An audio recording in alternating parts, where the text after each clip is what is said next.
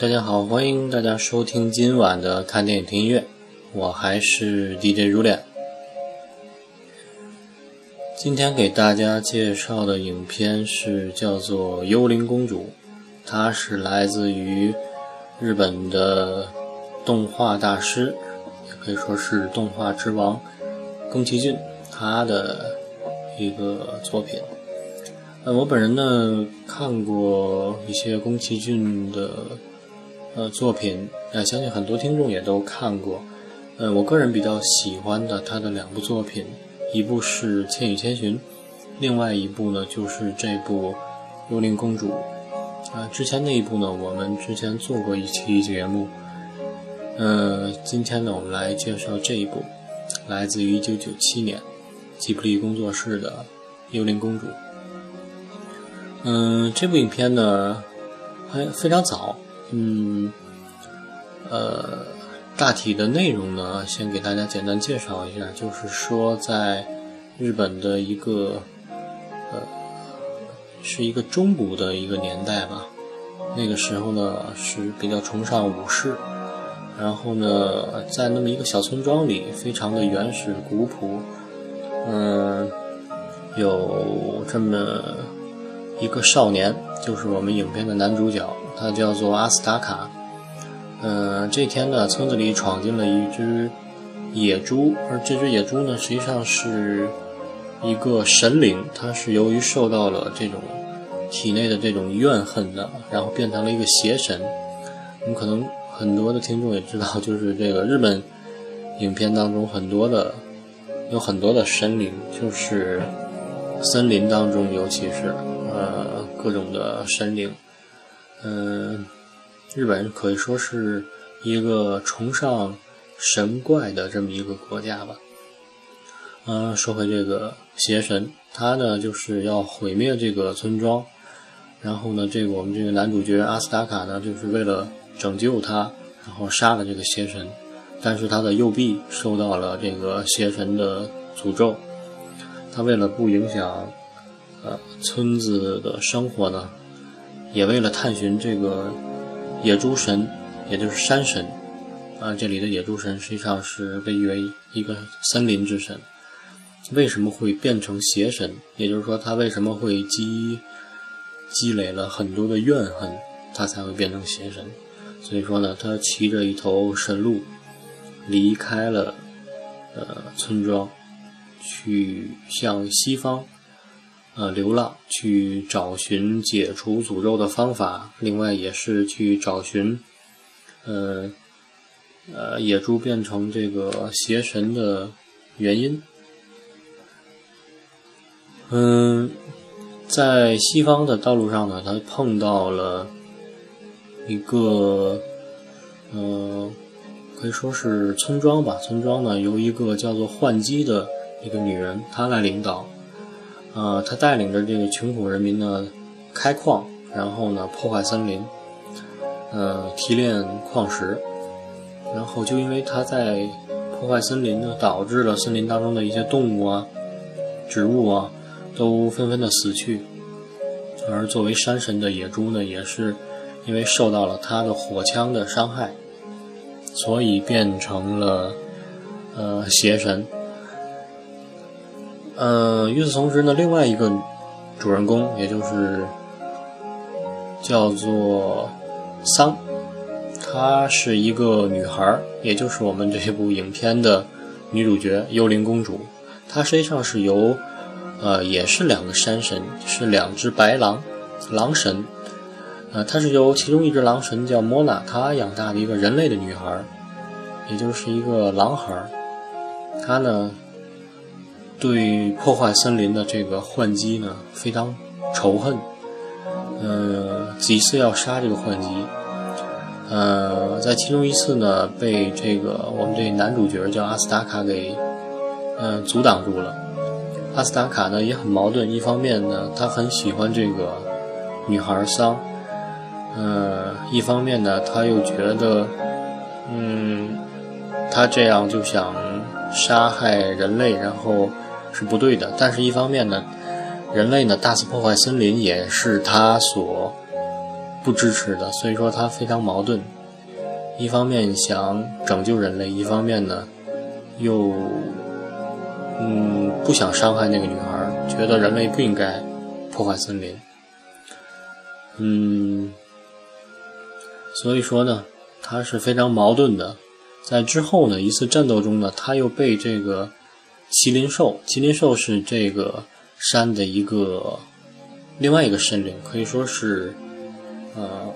我们后来知道，它应该是一个生命之神，也就是说，主宰整个森林的一个最大的一个神。嗯，被他所救，所以说他的立场更加的不坚定了。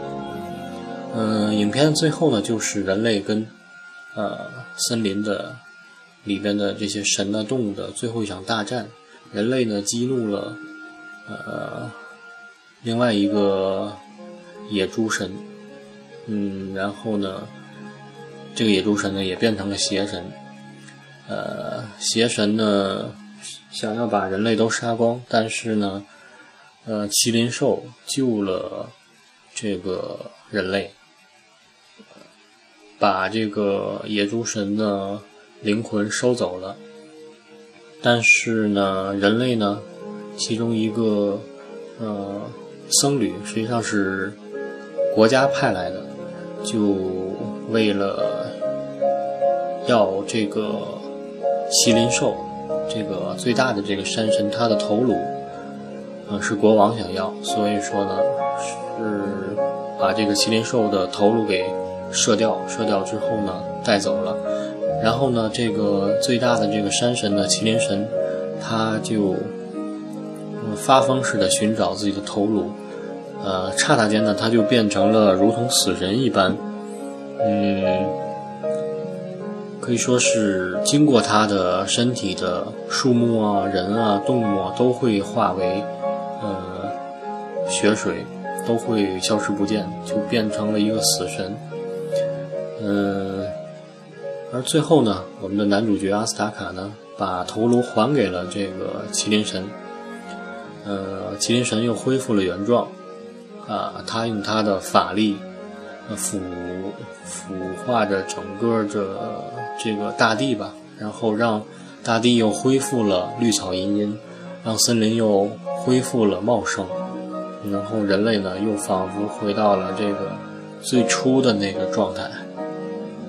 嗯，这就是这部影片的这么一个故事的概况。可以说呢，它是。嗯，很不简单的一部影片。嗯，我个人觉得它可能不太适合小孩子看。虽然它是一部动画片，但是它当中呢有一些残酷的东西，有一些血腥，嗯，有暴力，嗯，而且呢，确实讲的是一个很残忍的现实。有些人说它是一部环保的影片，可以。这么说，它是说人类不应该破坏森林，然后破坏森林会受到呃森林的惩罚，呃会惊动森林的神明，最终呢人类会受到惩罚。嗯，实际上呢。从宫崎骏的角度讲呢，他已经超脱出了一种环保主义的思想。嗯，可以说呢，简单的说呢，他是不是那种在商业电影大潮当下呢，更能为普遍的大众所接受的那种环保思想？呃，从这部影片开始呢，实际上宫崎骏是对这种人与自然的这种。环保的意义已经开始有所怀疑了，因为呢，从他的角度讲呢，人的贪婪是无止境的，也确实是这样。人呢是不可能满足的，人的最基本的欲望，比如说生存的欲望，比如说活得更好的欲望，人呢为了生存，就不可能不向自然。来索取物资，呃，人的队伍是越来越庞大的，所需求的必然也是越来越庞大的。所以说，打破自然的平衡，甚至说，我们说激怒自然，也是一个必然的结果。这是宫崎骏的一些比较悲观的想法吧，也确实，宫崎骏就是这么一个人。嗯，记得他接受美国的女记者玛格丽特·塔尔伯特他的专访时呢，也说过，嗯，他本身是一个比较悲观主义的人，尽管他的动画呢，我们看来都是很美好的、很积极向上的，但是他自己是一个极端的悲观主义者。呃，他觉得人类的自我为中心的这种主义呢，让人类会变成地球的敌人。他也认为人类是难以逃脱大自然的惩罚的。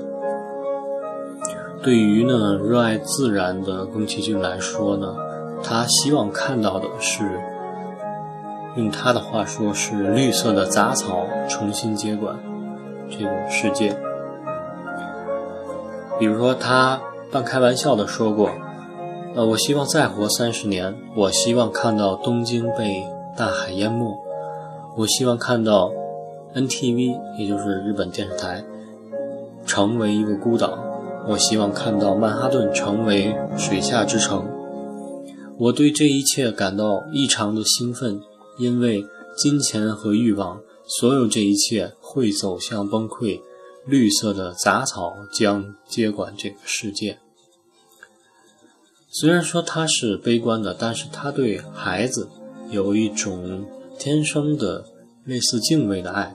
他从来不想让自己的悲观厌世的这种情绪呢，来影响他们。嗯，这部影片呢是很有层次的一部。影片除了环保，我们可以看到更多的一些意义，比如说自然，比如说人类社会，比如说呃这种思考。嗯，动物世界、神明、自然界也有呃一些激进派，比如说这个诸神，也有一些呃比较温和的，比如说这个白狼神。而人类世界呢，呃，这个呃女城主呢，她就是一个大无畏的人，她就是为了人类的生存。我们不能说她是一个完全的坏人，因为因为她对森林的破坏是为了人的生存，他养活了，可以说他养活了整个城的居民，他让嗯男人。有饭吃，他让女人呢，呃，有衣服穿，他让这个社会呢，非常的安定团结。呃，人们呢也知道破坏自然不对，但是人们为了生存呢也没有办法，而且可以说他是非常大无畏的一个人，他绝不是为了一己的这种贪欲来。做一些破坏自然的事儿，他呢只是为了最基本的生存，他是为了活得有尊严一些，尊严一些。嗯，也确实没有办法。嗯，人活着确实就是对自然的一种索取。随着人口的增长呢，人的需求渐渐也就会变成。一个无法填满的无底洞。嗯，虽然这并不能成为某个理由，就去可以大肆的去破坏森林，但是活着有可能有的时候在某种程度上就是意味着要去践踏自然，要去践踏呃自然当中的一草一木。嗯，这个女城主呢，她就是有着这一种大无畏的精神。她为了生存，她宁可去伤害森林，甚至去伤害神明。就是这种非常坚定的想法。所以说呢，他是好人吗？他是坏人吗？我们不好说。这是一个非常复杂的人性，呃，也包括我们的男主角，他呢勇敢善良，嗯，非常的博爱，但是呢，同样的。他也非常的矛盾，他一方面不同意人类去破坏自然，一方面呢，又不希望这个狼女，也就是山来杀害这个女城主，也是非常的矛盾的一个人。所以说呢，这个故事没有简单的一个人，都每个人都有复杂的一面，所以也就是我在开始说的，可能不适合一个小孩子来看，更像是写给大人的。呃，这么一部故事吧。嗯，影片呢，并没有说完美无瑕的人，没有完全无辜的人，也有很多的光彩，也有一些阴暗面。可以说，每个角色都是立体的，而不是一个符号。这就是宫崎骏的片子，非常的。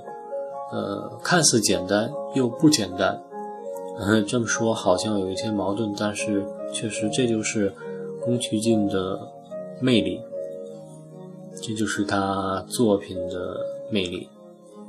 嗯，影片呢还是主题，希望人们能够热爱自然，尽管人们活着就是要向自然来索取，呃，这是一种罪恶。我们应该认识到，所以呢，我们应该对大自然有所节制的这种索取，而且是要有一种可再生的这种方法来索取。我们始终要对自然有一种敬畏之心，这我想是一种。影片要强调的吧，嗯，而且呢，可能我们活着在这个世界上会很痛苦，有的时候会很艰难，但是呢，无论多么痛苦，也要坚强的活下去。就像是影片最后呢，男主角对女主角说的：“无论多么痛苦，请坚强的活下去吧。”这也是影片要给我们说的。一个故事，嗯，很矛盾的一个故事，讲述的是生存与死亡、自然与人类，这本身就是矛盾的主题，也是呃造就了这么一部矛盾的影片。嗯，好。说一下影片的音乐吧。我本身呢，看这部影片呢，也看过很多遍，因为个人非常喜欢。不光是因为他的作品、他的故事，还有来自于宫崎骏的这种手绘的这种画风。当然，他的每一部作品都是来自于他的手绘，这是在这个电脑。技术非常先进的年代是非常难得的一种，呃，非常复古的方法，也是一种非常淳朴的方法。另外一点呢，也来自于影片的配乐，配乐呢是来自于久石让大师。嗯，这可以说呢，久石让他是宫崎骏的御用音乐制作人，本身呢他是。嗯，一个创作大师、音乐大师，他在宫崎骏的作品中所起到的作用呢，可以说是画龙点睛。嗯，这张《幽灵公主》的曲风呢，可以说是非常的宏大。这也就是为什么说这部作品是宫崎骏的一部大制作呢？同样，音乐也是大制作。嗯，可以说呢，他摒弃了就是让以前经常使用的一些钢琴组曲啊，来作为影片的配乐。这部影片呢，它难得的运用了交响乐，管弦乐啊。呃，提琴呐，小提琴呐，等等，交响乐的这么一个组曲，更显出来整体的这种气势的恢宏，还有对于细节的这种细致入微的这种描述。影片的原声呢，来自于日本东京爱乐乐团，呃，可以说呢，非常的大气，而且对影片的这种烘托。塑造起了非常棒的这种作用。嗯，我们先来听一段曲子吧。这段曲子呢是当这个主人公一开始，男主人公受到这种邪魔的入侵，手臂受伤，他为了不连累族人，被迫离开村庄去寻找解救的方法的时候呢，呃，在旅途当中。放的这么一首曲子，就是在一望无际的这种草原上，主人公和他的那个坐骑，一只长角鹿，慢慢的行进。风吹过之后呢，掀起一层一层的草浪，可以说是异常的美丽。啊，我们来听一下这首曲子。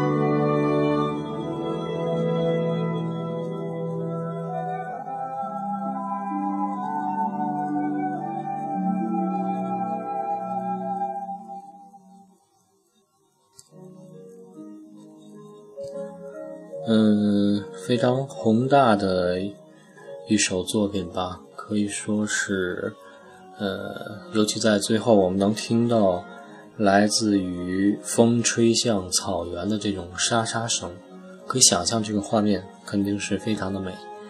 呃，而且呢，这首曲子呢，听着有点耳熟，呃，可能下一首歌曲给大家要放的时候呢，大家会更加的。耳熟，呃，我来听一下。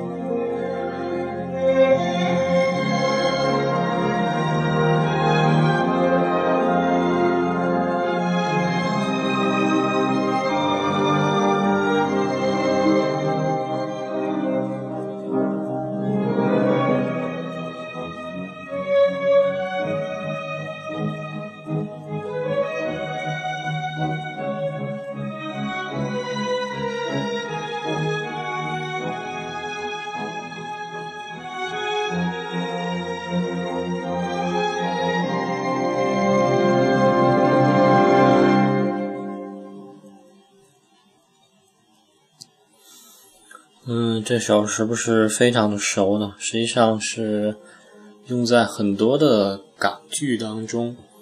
嗯，《神雕侠侣》我们听到过这首配乐。嗯，《天龙八部》嗯也听到过同样的配乐。实际上是金庸老先生用在了自己的作品当中。嗯，这首乐曲这回大家知道了，是来自于。幽灵公主的配乐来自于久石让大师的一首作品。嗯，这首幽灵公主呢，它这部作品当中最引人注目的，应该就是影片结尾的一首歌。这首歌呢，呃，非常的动听，犹如天籁一般。嗯，一开始我也以为她是由一位，呃，日本的，呃，女歌姬她来演唱的，后来才知道她原来是来自于一个男人的声音，非常的动听的一个，呃，高男高音。呃，什么叫高男高音呢？它实际上就是他的。声调已经超过了这种嗯男高音的，它的音域范围已经是在男高音之上，呃，接近于女低音、女中音甚至女高音的，他这种歌者，男性歌者叫做高男高音，他是来自于日本的高男高音米良美依。听这名字好像也是个女性，但是一个男性。后来呢，我查了一下他的相关资料，发现，嗯，挺厉害的这么一个人。为什么这么说呢？因为这个人是从小就患有这种先天性的成骨不全症。嗯，什么叫成骨不全症呢？就是一种软骨病，或者说叫脆骨病，就是说，嗯。好像有一些电影当中也涉及到过这种病，就是不能碰它，只要一碰它呢，它就会骨折，一碰就会骨折。所以说呢，他从小就是在那种啊特别的学校里度过的，但是又因为反复的骨折呢，所以基本上从十一岁到十六岁，他一直是在医院当中度过的。呃，也因为这种病，所以说他的。身体呢长不开，一直是一种非常矮小的这种状态。嗯，但是呢，他非常有这种假音的天分。这种高男高音呢，实际上是，呃，高男高音它是有两种，一种呢叫做 c o u n t e r t e n o 一种叫 main soprano。Countertenor 呢，就是米良美依的这种叫做假声男高音；另外一种呢，就是叫做男性女高音。呃，这种 Countertenor 呢，它呢是基于这种假声，呃，它有这种胸腔的这种声音的支持，但并不是特别明显。它的低音呢会混声，中高音呢就完全是假声。呃，音色可以说是非常的清冷柔美，非常的纯净，呃，就像是这种不食人间烟火的这种超凡脱俗之感。而这种 male soprano 就是男性女高音，它的唱法呢是基于混声和胸腔的支持，高音呢也有非常浑厚的一种基础。音色呢是温暖甜美、圆润，近似于女高音。呃，米良美依呢，她是这种假声男高音。呃，有欧洲的这种乐评人呢，把她叫做唱歌的霍比特人，因为她因为得了这种病呢，所以她长不高，就非常小巧的，但是呢，声音非常棒。呃，之所以称他为唱歌的霍比特人呢，一方面是因为米良他的个子非常的小，另外一方面呢，也说米良他有着这种空灵的、不食人间烟火的音色，仿佛是来自妖精荒野的精灵的歌声。这是对他歌声，我想是非常大的一种赞美吧。嗯，米良呢，他与其他的这种古典歌者不太相同，因为他唱的是男高音嘛，所以是一种古典歌者。他从不演歌剧，他的古典的 CD 呢，大多是呃与这种日本的巴赫研究会乐团合作的这种教堂的。圣咏，比如说巴赫的康塔塔，还有亨德尔的一些清唱剧，当然也有一些呃比较优美的艺术歌曲。所以说，它是以这种圣咏、圣歌为主。呃，也可以从此判断的，他的声音是非常的具有空灵而且优美的这种嗓音。说呢。可以说呢，如果你不去看他的人，你很难判断他的声音是男生还是女生，尤其在整个音域上的一种完整性，几乎是让人无法察觉到他在换声之间有任何的异样。即使是在低音区，米良美依他仍然维持着相同的音色，这就是假声唱法当中最难克服的。实际上呢，从东方来讲呢，嗯，四大名旦这种男唱女声，在中国自古就有，但是呢，后来呢，逐渐的就是不是那么的兴盛。而西方呢，也有这种假声，从最早的这种阉人歌手到后来的，呃，假声男高音，是有着自己独特的一种西方的声乐的训练方法。目前呢，可能只有一个是来自于台湾的杜西翘，另外呢就是四十三岁的来自日本的米良美依。好，介绍了这么多呢，我们来听一下这首非常优美的《幽灵公主》的片尾曲，来自于米良美依的声音。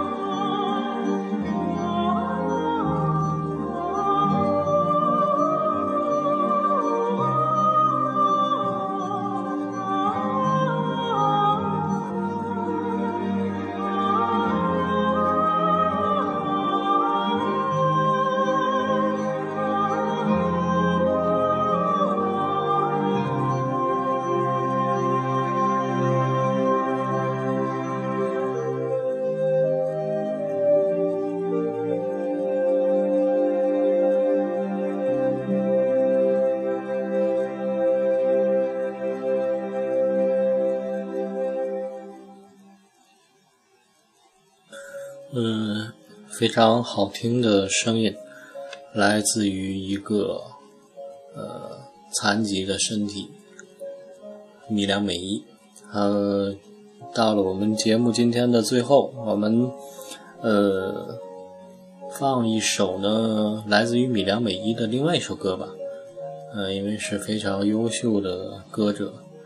呃，这首歌呢，来自于亨德尔的轻歌剧。叫做《里纳尔多》，这一首《里纳尔多》呢，是一部可以说是从十八世纪创作出到现在呢，一直是经久不衰的名作，到现在一直是这种标准歌剧的保留节目。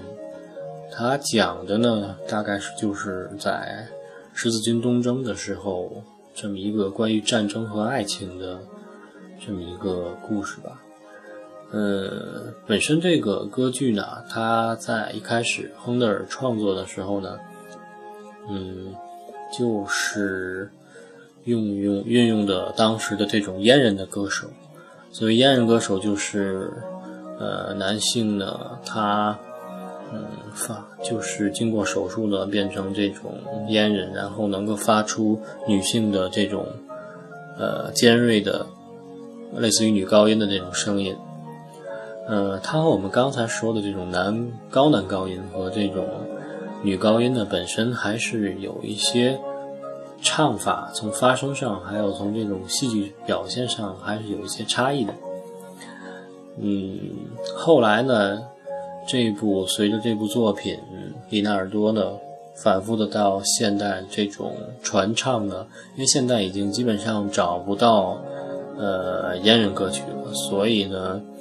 嗯，来自于英国的这种高男高音，他呢这种歌手呢，又通过这部歌剧呢，可以说是又复苏了，借以呢重现歌坛。